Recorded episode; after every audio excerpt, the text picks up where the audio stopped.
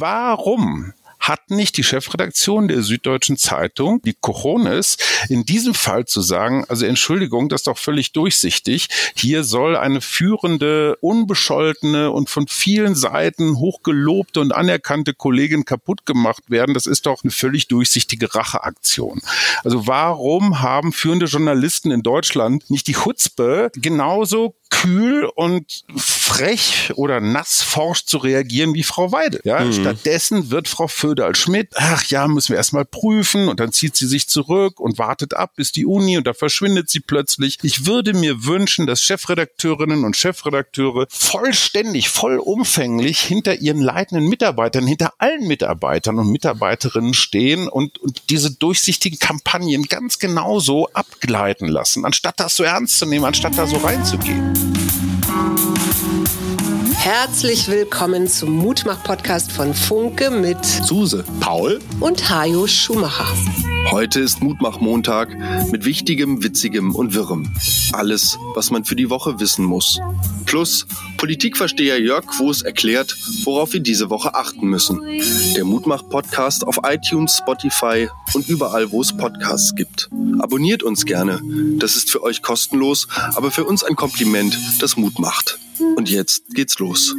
Herzlich willkommen in einer neuen Woche. Herzlich willkommen zu einem neuen Mutmach-Montag, dem Mutmach-Format der Funke Medien Podcast-Landschaft. Ich, Paul Schumacher, bestreite hier gemeinsam mit meinen Eltern Hajo und Susanne Schumacher drei verschiedene Formate über die Woche hinweg. Und am Montag rede ich ganz gerne mit meinem Vater über all das, was in der großen, weiten Welt so vor sich geht und was uns so über, über den Feed, über den Handybildschirm, vielleicht auch mal über den Schreibtisch geflattert ist. Ja, die, die fliegt ja sogar tatsächlich in der Weltgeschichte Ey, rum. Sie ist pünktlich gekommen. Sie ist pünktlich zum Super Bowl-Finale gekommen.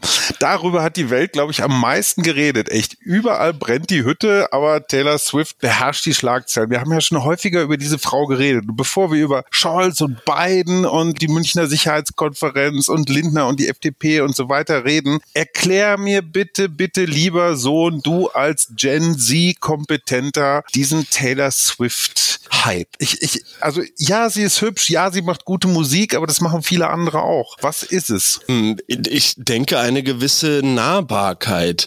Also ich habe auch in der Folge mit Jörg ähm, das Thema Relatability Fatigue angesprochen. Das ist so ein Wort, das ist mir im letzten Monat im Zusammenhang mit Social Media Persönlichkeiten häufiger begegnet und übersetzt sich ins Deutsche so wie Authentizitätsmüdigkeit. Also dieses Instagram High Quality, super, weiß ich nicht was hey Leben. Leute, das, ihr seid so dufte Genau, das zieht irgendwie nicht mehr, wenn die Kardashians okay. jetzt nochmal aus dem Innern ihrer Villa den Infinity Pool filmen. Und ich glaube, da hat Taylor Swift es super schlau gemacht, sich von Anfang an relativ nah an ihrer Fanbase zu bewegen. Und diese sogenannten mhm. Swifties, das sind ja nichts anderes als Fußball-Ultras, aber halt ein bisschen weniger tätowiert und vielleicht nicht ganz so alkoholabhängig. Und damit ja, trete ich jedem Ultra zu nah. das sind Fußball-Ultras auch, aber also irgendwo. okay, ja ja, touché. Ähm, und das Interessante ist, guck mal, Olaf Scholz war bei Joe Biden und man macht sich ja zu Recht Sorgen, ob Joe Biden den Wahltag überhaupt erlebt. Also bei vollständiger geistiger Gesundheit. Gar nicht zu reden von den womöglich noch folgenden vier Jahren. Und jetzt hat ja Taylor Swift irgendwie so ganz klar gemacht, also mit Trump und seinen Spießgesellen will sie gar nichts zu tun haben. Und jetzt wird sie also Joe Biden beim Wahlkampf unterstützen. Und das, das ist ein Momentum, äh, das ist vielleicht gar nicht zu unterschätzen. Und ich frage mich, ist das eine Strategie für Olaf Scholz? Und wer ist deutsche Taylor Swift? Also oh. wen müsste Olaf Scholz an seine Seite holen, um diese Wahl äh, 2025, ist ja auch nicht mehr so lange hin, anderthalb Jahre, um die zu gewinnen. Würde das mit Helene Fischer funktionieren? Nee, aber mit Udo Butter und das Team, da bin ich mir ziemlich sicher. Insofern, Herr Kanzler, ne, wenn Sie hier äh, in den womöglich wichtigsten Pod Podcast Deutschlands mal reinhören sollten. Äh, hier, hier erfahren Sie wirklich die Themen, wie Sie den Wahlkampf nochmal rumreißen können. Also mit Helene Fischer, glaube ich, reißt du da nicht so viel, obwohl du da wahrscheinlich so den Publikumsjoker äh, mhm. mitspielst. Ich habe gerade am vergangenen Wochenende auf Arte eine frisch hochgeladene Doku zum Thema der Kaviar-Diplomatie Reality gesehen. Mhm. Ähm, geht um die ansässigen Staaten rund um das Kaspische Meer und mhm. da wurde auch Aserbaidschan unter anderem etwas näher mhm. beleuchtet und ähm, dieses Land hat sich ja auch quasi so mit in den ESC gekauft, wenn man jetzt mhm. den ähm, Geldströmen, die das Ganze so bereitet haben, mal folgt. Und insofern ist diese Musik und gerade auch dieses ähm, als Politiker sich nahestellen zu Personen des öffentlichen Lebens, die in der yep. Popkultur einfach richtig was zu sagen haben, total die Strategie. Also insofern ähm, bin mhm. ich auch sehr gespannt. Also das mit Udo Butter finde ich schon einen sehr schönen Gedanken und auch einen nachvollziehbaren Ansatz. Aber ich glaube, wenn es Scholz zum Beispiel gelänge, ähm, den guten Jürgen Klopp in sein Team zu holen. Ne? Weil äh, Musik, das ist vielleicht doch noch ein bisschen eine Spur zu unseriös in Deutschland. In Amerika funktioniert das schon eher. Stimmt, Fußball ist, ja, Fußball ist viel seriöser, stimmt. Viel seriöser, ja. ja ich meine, guck dir mal an, der gute Xabi Alonso, Leverkusen, Schildkrötenstrategie, ja, das ist doch die klassische Scholz-Strategie. Das ist Politik eins zu eins, was da gespielt wird. Ähm, sag mal, mein Lieber, ihr habt gerade gewählt da in Berlin. Ähm, ja. Weiß man schon irgendwas?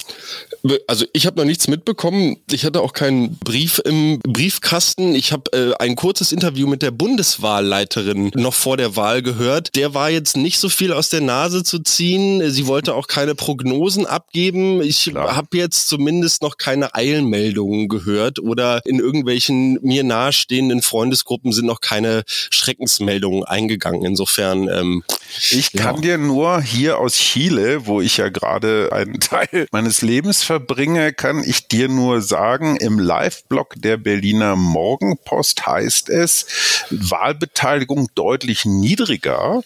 Das heißt also, die große Demokratisierungswelle, die ja auf diesen Demos ähm, irgendwie so sich anzubahnen schien, scheint sich in den Wahllokalen nicht fortgesetzt zu haben. Und nach meinem Wissen geht es um mehr als 20 Bundestagsmandate, die womöglich gefährdet sind, wenn die Wahlbeteiligung zu niedrig ausfällt, dann gibt es nämlich so einen Schlüssel, dass die in andere Bundesländer gehen, ne? weil mhm. Beteiligung hat ja auch immer was mit Repräsentation zu tun.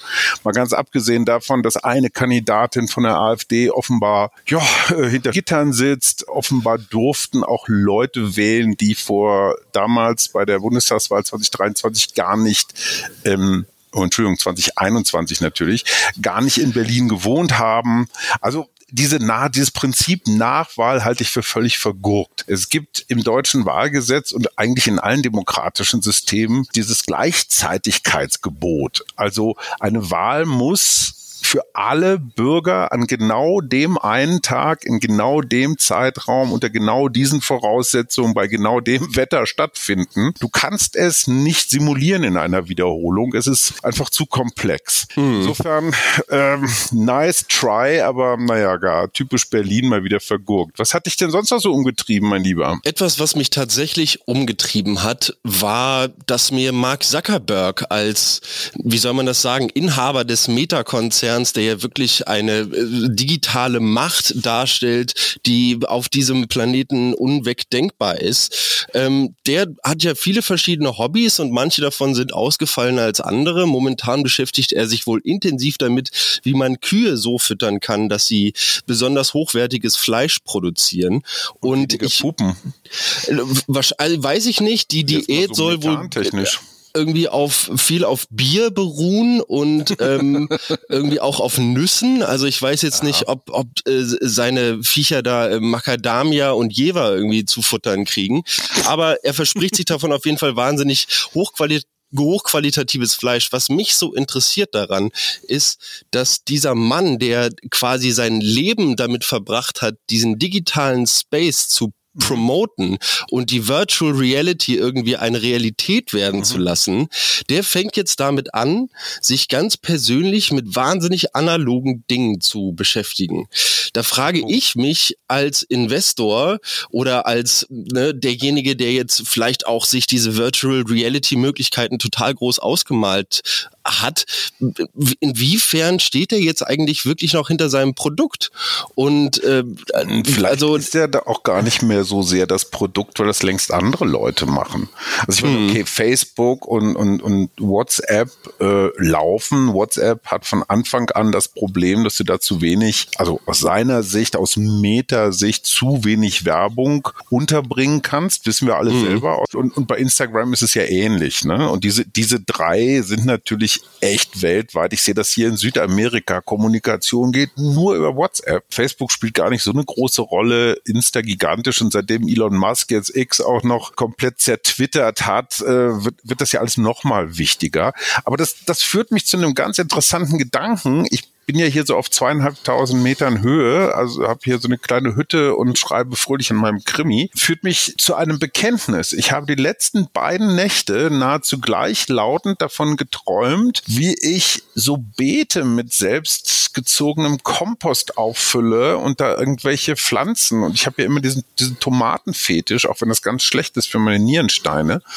so, und du sprangst da auch rum und dann sprang da noch so ein Hund rum und, und, und noch viele ganz andere Bekannte bekannte Menschen. Also jetzt gerade, wo du die Zuckerberg-Geschichte erzählt, führt mich einfach dazu, eine Mutter würde das sofort bestätigen. Es gibt im Menschen so einen Urtrieb, in der Erde zu wühlen. Weil das hm. heißt, die meiste Zeit seines Lebens gemacht hat.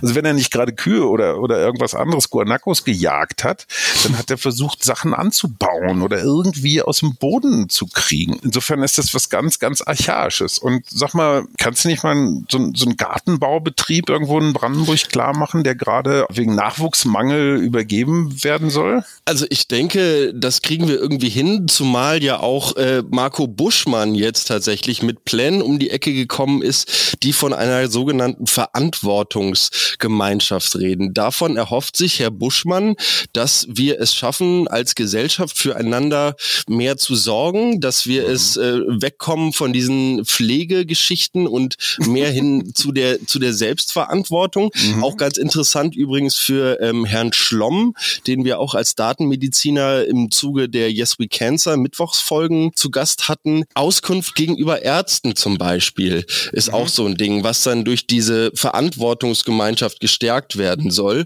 Das Ganze richtet sich natürlich vor allem an alleinstehende Senioren innen. Das seid mhm. ihr nun noch nicht. Aber ja, finde ich eigentlich, wenn man sich dann auch vorstellt, dass es ja doch eine ganze Menge Beete auch mit einer ganzen Menge verschiedenen Obst- und Gemüsesorten zu bestellen gilt, eine ganz charmante Idee, sich da noch ein paar Helfer äh, mit dazu zu. Äh, bevor wir zu der Frage kommen, ähm, Verantwortung und Buschmann und vielleicht auch der Verantwortung deutscher Unternehmen, woher zum Beispiel ihre Rohstoffe oder Vorprodukte kommen, vielleicht nicht aus Kinderarbeit, vielleicht Lieferketten, Lieferkettengesetz in Brüssel nicht boykottieren. Aber gut, das ist eine andere Geschichte.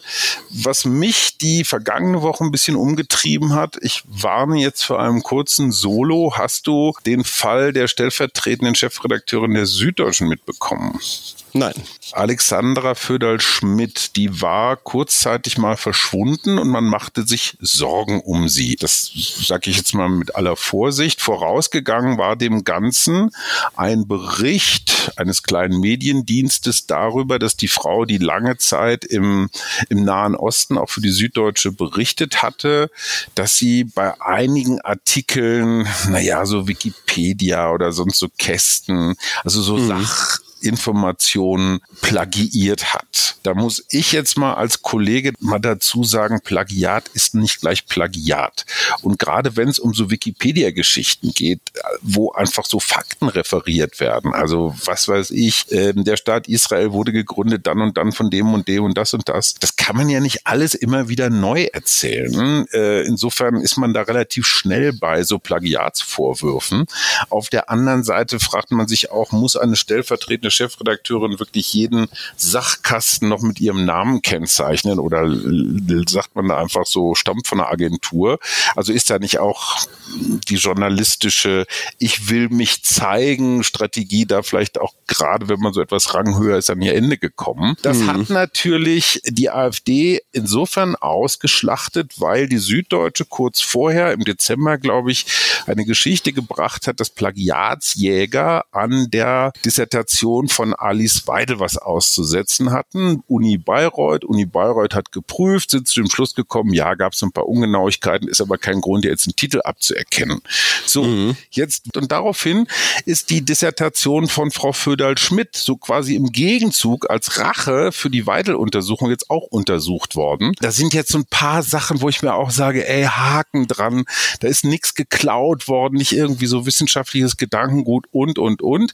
Auf jeden Fall hat die Süddeutsche Folgendes gemacht, die Chefredaktion, und das werfe ich der Zeitung am ehesten vor, anstatt das zu tun, was Frau Weidel gemacht hat. Was hat Frau Weidel gemacht, als ihre Dissertation in, in Zweifel gezogen wurde? Was glaubst du?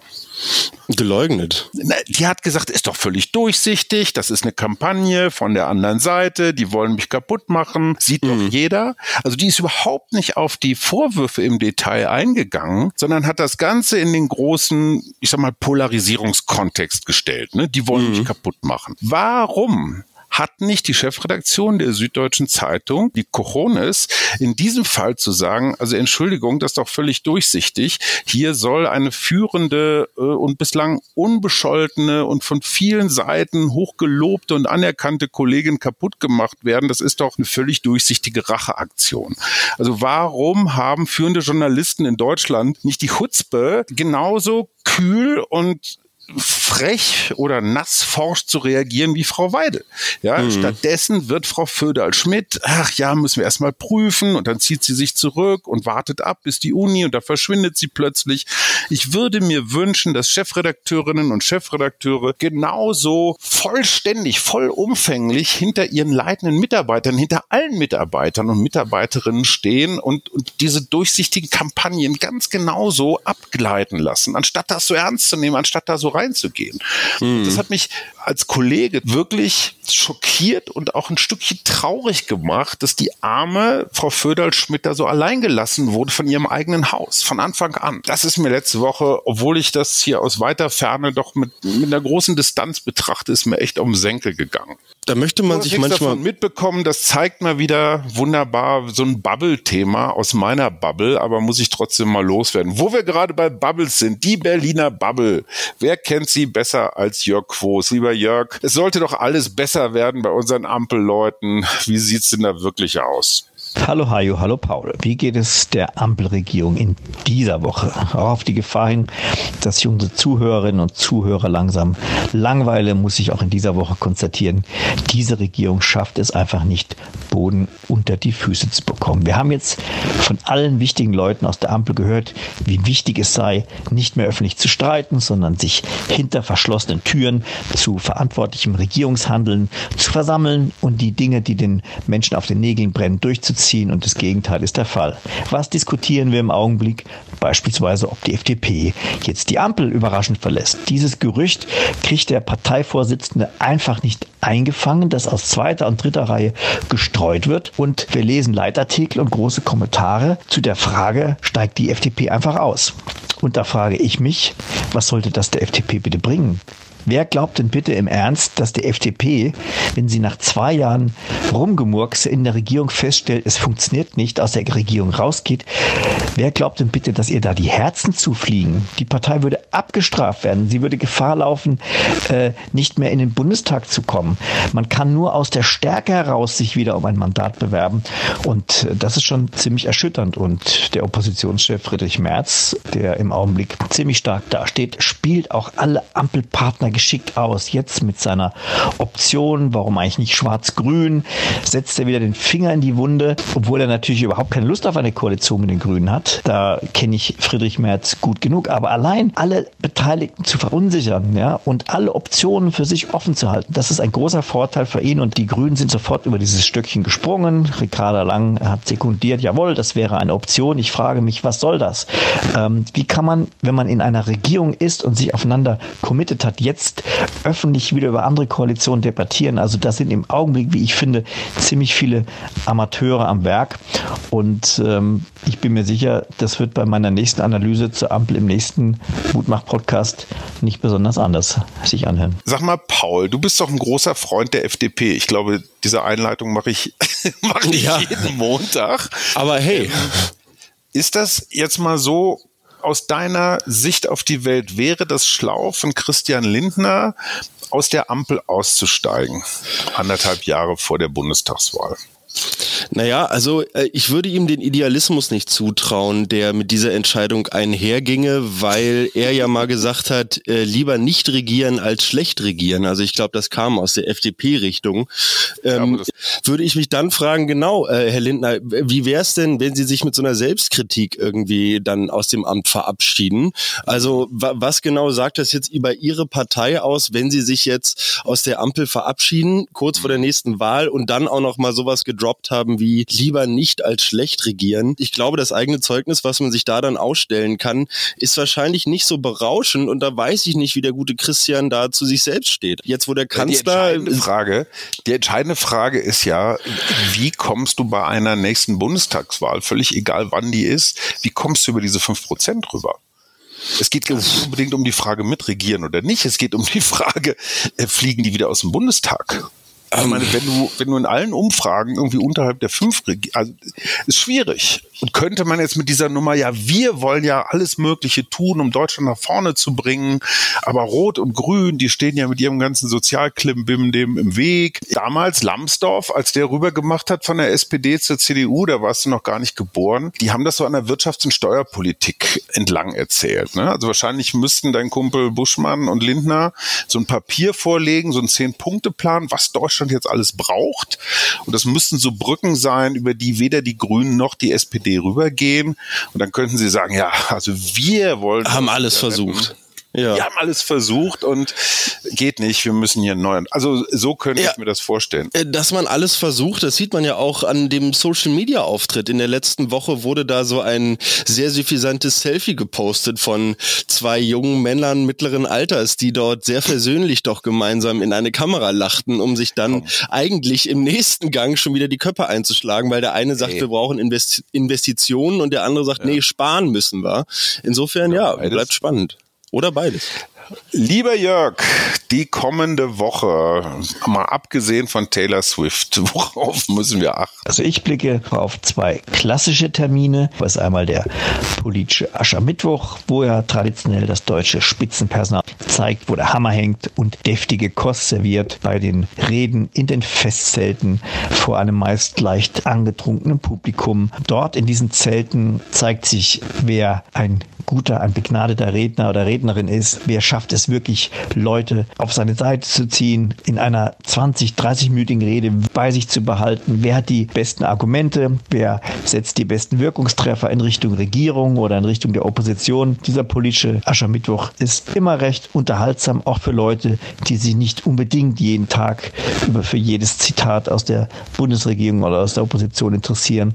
Die weitaus wichtigere Veranstaltung findet dann am Wochenende statt. Da beginnt die Münchner Sicherheitskonferenz. Das ist die wichtigste sicherheitspolitische Veranstaltung der Welt unter der Führung von Christoph Heusgen, dem ehemaligen Sicherheitsberater der Kanzlerin und dem ehemaligen äh, Botschafter bei den Vereinten Nationen. Diese unfassbare Ansammlung von Sicherheitsexperten und Sicherheitsexpertinnen steht am Wochenende vor unfassbaren Äußerungen Donald Trumps zur NATO. Der Mann, der das Weiße Haus ein zweites Mal erobern will, hat der NATO quasi öffentlich den Stecker gezogen. Er lehnt es ab, NATO-Staaten überhaupt zu verteidigen oder unter den NATO-Schirm zu nehmen, die nicht genug in die NATO eingezahlt haben und hat zwischen den Zeilen den russischen Präsidenten geradezu ermutigt, die NATO zu stören, um nicht zu sagen, sie anzugreifen. Und das sind natürlich Äußerungen, die sind unfassbar. Die Frage, was passiert eigentlich mit dem transatlantischen Bündnis, wenn Donald Trump tatsächlich erneut präsent wird? Diese Frage ist die alles beherrschende Frage auf dieser Konferenz. Und Europa und die europäischen Vertreter müssen sich fragen, wie antwortet man dann auf diese Gefahr, dass sich Amerika von der NATO abwendet? Stattfindet. Deswegen ist diese sicherheitspolitische Veranstaltung von allergrößter Wichtigkeit und ich bin sehr gespannt, zu welcher Abschlusserklärung man kommen wird und wie die Redebeiträge vor allem von den europäisch verantwortlichen Sicherheitspolitikern ausfallen werden. Wie stehst du? Haben wir eigentlich noch nie drüber geredet, lieber Paul. Wie stehst du zur NATO? Oh, ähm, ich, äh, ja, Mixed Feelings auf jeden Fall. Ein spannendes Militärbündnis, für welches ich definitiv auf der einen Seite Nutzen sehe, auf der anderen Seite es doch die ein oder andere Ungereimtheit gibt. Ähm, es gibt tatsächlich eine Musikgruppe, die mich schon seit langer Zeit begleitet. Vielen ist sie wahrscheinlich zu hart und die Art der Ironie, die dort an den Tag gelegt wird, ist auch nichts für seichte Mägen. Es geht um KIZ, Kannibalen in Zivil oder Klöster, Klosterschüler im Zölibat. Niemand weiß mhm. so ganz, wofür diese Abkürzung steht, aber die haben vor nicht allzu langer Zeit einen neuen Song rausgebracht, ähm, der hieß äh, Frieden. Und in mhm. diesem Song geht es quasi genau darum, ähm, auf der einen Seite, es, es wird im KIZ-typischen Stil beleuchtet, wie ja man sich in dieser woken Social-Media-Bubble mit diesem Thema Krieg, Frieden, NATO und so auseinandersetzt. Und was ich ganz interessant finde, ist, dass es ja auch hier gerade an Berliner Hochschulen ganz schön zur Sache geht. Abgesehen von der NATO ähm, gibt es hier verschiedene, sagen wir mal, Bestrebungen, auch gerade is also pro Israel Kundgebungen zu stören. Ein ähm, wohl israelischstämmiger Studierender musste mit mehreren Brüchen im Gesicht im Krankenhaus behandelt werden, nachdem er von Im einem Gesicht, weil auf ja, ja, von, getreten wurde, als er am Boden lag, was das ist, nicht geht. Und insofern ähm, finde ich das total spannend. Ich äh, bleibe bei Mixed Feelings. Ähm, Militärbündnisse sind eigentlich etwas, was natürlich in meine ideal linksgrün versiffte Utopie nicht hineingehört. Ähm, Scheiß ja. Realität. Aber ja, total. Meine, da gibt's halt so einen durchgeknallten in Moskau, der jetzt gerade wieder in einem bizarren Interview mit Tucker Carlson ja. äh, äh, Dinge erzählt hat, so von wegen, ja, und als nächstes, ne, first we take Manhattan, then we take Berlin. Also die Wahrscheinlichkeit, dass Putin, ich sag mal, noch einen Schritt weiter geht Richtung Polen oder so. Äh, und Trump hat ihn ja jetzt noch bestätigt und gesagt, komm, ey, NATO, da wollen wir nichts mit zu tun haben. Die sind sowieso nur alles hier Trittbrettfahrer und Nutznießer. Hast du, hast du keine Angst vor Putin? Ähm, äh, sicherlich habe ich irgendwo Angst. Ich denke, wenn es dazu kommt, dass wir als die jungen Männer dieser Nation einberufen werden, um gem wir uns gemeinsam ja gerade mit mit ja na sicher ah, äh, danke, danke. Guter Junge. Äh, einberufen werden, um an irgendeine Grenze zu ziehen und mit Feuerwaffen auf den Gegner zu schießen. Ähm, ich glaube, dass wir dann schon viel zu viel verloren haben. Also was was gibt es dann noch zu retten? Äh, so, wenn wir uns wir bei zwei Themen erstens der Hinweis auf den kommenden Montag. Da wird nämlich Jan Jessen, der sehr geschätzte Kollege von Funke, ähm, der ganz häufig in den letzten zwei Jahren in der Ukraine war, wird uns zu einem Special äh, bereitstehen und Frage und Antwort geben. Und ich bin total gespannt, wie du mit Jan Jessen, der wirklich bis an den Schützengraben heran recherchiert hat, wie du nach dem Gespräch die Lage siehst, weil wir genau über diese Themen reden. Und, und das Zweite, was mir einfällt, wenn man sich Trump und dessen Funktionsweise so anguckt, ne? natürlich macht er jetzt erstmal maximale Angst, so hier, ihr kriegt unseren Atomschirm nicht mehr und so weiter und so fort. Aber Trump ist doch ein Dealmaker. Der will doch einfach nur den Preis nach oben treiben. Der sagt, boah, Putin hier, nimm die doch da, scheiß Europa braucht kein Mensch. Ähm, und gleichzeitig, äh, ihr zahlt nicht ordentlich. Das ist doch so eine klassische, so eine, ja, so eine Backsche Strategie, so ihr müsst einfach viel, viel mehr bezahlen, wenn wir uns mit, äh, wenn wir euch mit unserem teuren Kriegsgerät beschützen sollt. Oder? Ich meine, Trump will Kohle. Ich denke mal auch. Und Trump hält ja auch nicht gerade mit den Leuten, mit denen er Deals macht, hinterm Berg. Also unter Trump haben die USA ja auch an die Saudis, glaube ich, für mehrere Milliarden äh, Kriegsgerät verkauft. Und das, das ist für die Amerika amerikanische Regierung. Dass es für die amerikanische Wirtschaft im Allgemeinen gar nicht so schlecht ist, übersees mal ein paar Dinger verschrotten zu lassen, weil man dann zu Hause neue produzieren kann. Das ist uns ja irgendwie auch allen klar. Insofern glaube ich, dass da einfach bei jeder abgeschossenen Rakete irgendwo auf dem Konto noch ein paar mehr Nullen drauf sind. So, mein Junge, jetzt erzählen wir noch ein bisschen was Mutmachendes für die kommende Woche. Wir hatten noch gar keine Tiergeschichte. Genau, und ich wollte auf Alice Weidel eigentlich einsteigen mit der Dickkopfameise und zwar einer invasiven Art, die sich gerade in Kenia breit macht. Und ich habe dir ja nicht nur das mit den Bienchen und Blümchen nochmal erklärt, sondern dass mhm. unsere Ökosysteme natürlich wesentlich komplexer sind, als wir das auf den ersten Blick erkennen können. Das ist Fakt. Und mit dieser Dickkopfameise ist es nun so, dass sie einheimische Arten verdrängt. Diese einheimischen Ameisenarten in Kenia waren wiederum wahnsinnig wahnsinnig wichtig dafür, Akazienbäume vor Fressfeinden zu beschützen. Wer sind die größten Fressfeinde von Akazien? Richtig, Elefanten. Die Elefanten, die also anfangen, in der kenianischen Wildnis diese Akazienbäume so jetzt mal genüsslich wegzumummeln, die bieten, pass auf, halte ich fest, den Beutetieren für die Löwen jetzt den Vorteil, dass es dort keine Bäume mehr gibt, keinen Schatten mehr, aus welchem der Löwe heraus seine Pirschjagd Markt aufnehmen kann. Das heißt, das Nein. Zebra als Beutetier sieht den Löwen von wesentlich weiter weg und sieht kann sich deshalb freitags, dass der Löwe sonntags kommt. So, ne, irgendwie ja. mal klingelt irgendwie vormittags und ähm, ist jetzt ganz spannend, wie halt diese invasive Dickkopfameise den afrikanischen Löwen nun dazu zwingt, seine Jagdstrategie dahingehend zu adaptieren. Naja, oder der Löwe steigt, äh, stirbt aus, wird halt immer weniger, weil er nichts mehr zu fressen findet.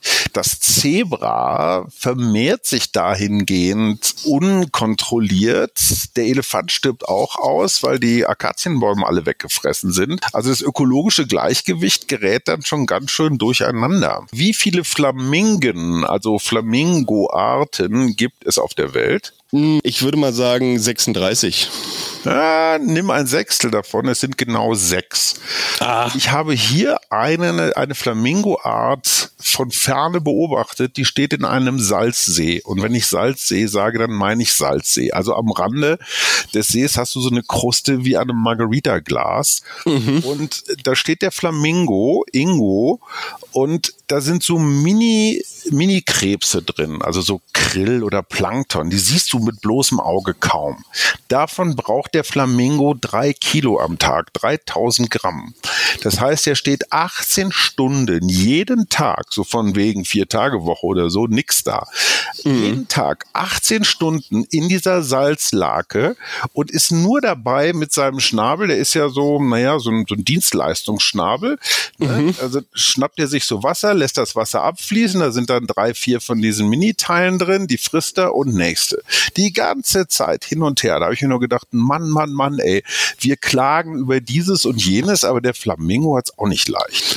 Also ich glaube, wenn wir irgendwann wirklich nebeneinander vor dem Tomatenbeet stehen, dann werden wir uns denken, Mann, der Flamingo, das ist aber auch echt ein arbeitsames Tier, an dem können wir es doch mal ein Vorbild nehmen. Gottverdammte Axt, hier wächst ja gar nichts. Aber Die apropos. Familie Schumacher hat kein Wappen. Die Familie Schumacher hat kein Wappen. Ich finde, der Flamingo ist ein schönes Familienwappentier. Aber nur wenn da noch so zwei Delfine auch noch irgendwo aus dem Wasser springen und eine Schildkröte über den Himmel gleitet. Ich möchte diese Folge mit einem letzten kleinen Beitrag äh, abschließen, der mir tatsächlich Mut gemacht hat. Den habe ich so nebenbei aufgeschnappt, geht auch ganz schnell. Es geht um Teilchenbeschleuniger, diese gigantischen Ringe, mhm. in denen ein Vakuum mhm. erzeugt wird und dann setzen Diesen. sich da total intelligente Leute vor irgendwelche Messinstrumente und gucken, was passiert, wenn man Partikel wahnsinnig schnell aufeinander schießt. Und ja. was man jetzt gemacht hat, ist, man hat sogenannte PFAS. Das sind, äh, wie soll man sagen, ewige ähm, Schadstoffe, die ja. in so ähm, Wetterkleidung vorkommen, auch mhm. beschichtete mhm. Pfannen, alles, was irgendwie mit Essen und Einwickelpapier zu tun hat. Also überall, wo Sachen nicht haften sollen, da kommen mhm. diese PFAS-Verbindungen zum Einsatz. Und das Problem ist, dass dass diese in der Natur nicht einfach so abgebaut werden, weil sie einfach mhm. zu stark sind. Aufgrund der Mol äh, auch, ne? Genau, aufgrund der molekularen Ketten, nicht nur im Wasser, sondern auch in unseren Körpern. Und man hat nun herausgefunden, äh, dass man mit Hilfe dieser Partikelbeschleuniger tatsächlich diese PFAS-Verbindungen zerschossen kriegt, die äh, im Wasser vorlagen. Das heißt, vielleicht haben wir in der Zukunft über diese Partikelbeschleuniger eine Möglichkeit, unser Grundwasser zu filtern. Und ähm, das war so ein Ding, das hat mir Mut gemacht dafür, dass man auch andere wissenschaftliche Zweige nochmal neu beleuchten kann und einfach mal gucken kann, wofür ist es denn eigentlich noch so gut. Gefällt es wahnsinnig äh, die Schönheit deiner Gedanken. Allerdings als Praktiker und Pragmatiker versuche ich mir gerade vorzustellen, wie du so ein Teilchenbeschleuniger, wo ja auch viel Strom ist und so weiter, wie du den jetzt mit Grundwasser oder Klärwasser oder so, also wie dieses Arrangement dann am Ende aussieht, ohne dass es nicht zu ganz fürchterlichen Kurzschlüssen kommt, die dann über hunderte von Kilometern das Wasser elektrisiert und dann fallen alle Flamingos um. Pass also, auf, ich will natürlich jetzt ein ich will mich mit meinem Barcode-Scanner vor die Regentonne stellen und das danach trinken können. Fertig aus. Bitte mach das. Danke Elon Musk und ja. Danke Elon Musk, da bin ich sofort dabei. Ich nenne meinen Flamingo Elon. So viel steht genau. fest. Mein Lieber, ich wünsche dir eine schöne Woche. Ich dir auch. Dienste und Geiste des Flamingos. Nur noch ungefähr, naja, was haben wir denn noch? Ja, noch vier Wochen, dann hast du uns schon wieder. Bis ja, endlich. Die, die Wohnung dann noch einmal gesaugt haben, ne? Ja, das werde ich. Das werde ich tschüss. ganz sicher. Mhm. Tschüss, tschüss. Podcast von Funke. Jeden Montag, Mittwoch, Freitag ganz frisch. Unterstützt uns bei steady.fm, folgt uns auf Instagram oder hinterlasst gerne eine nette Bewertung. Wir hören uns.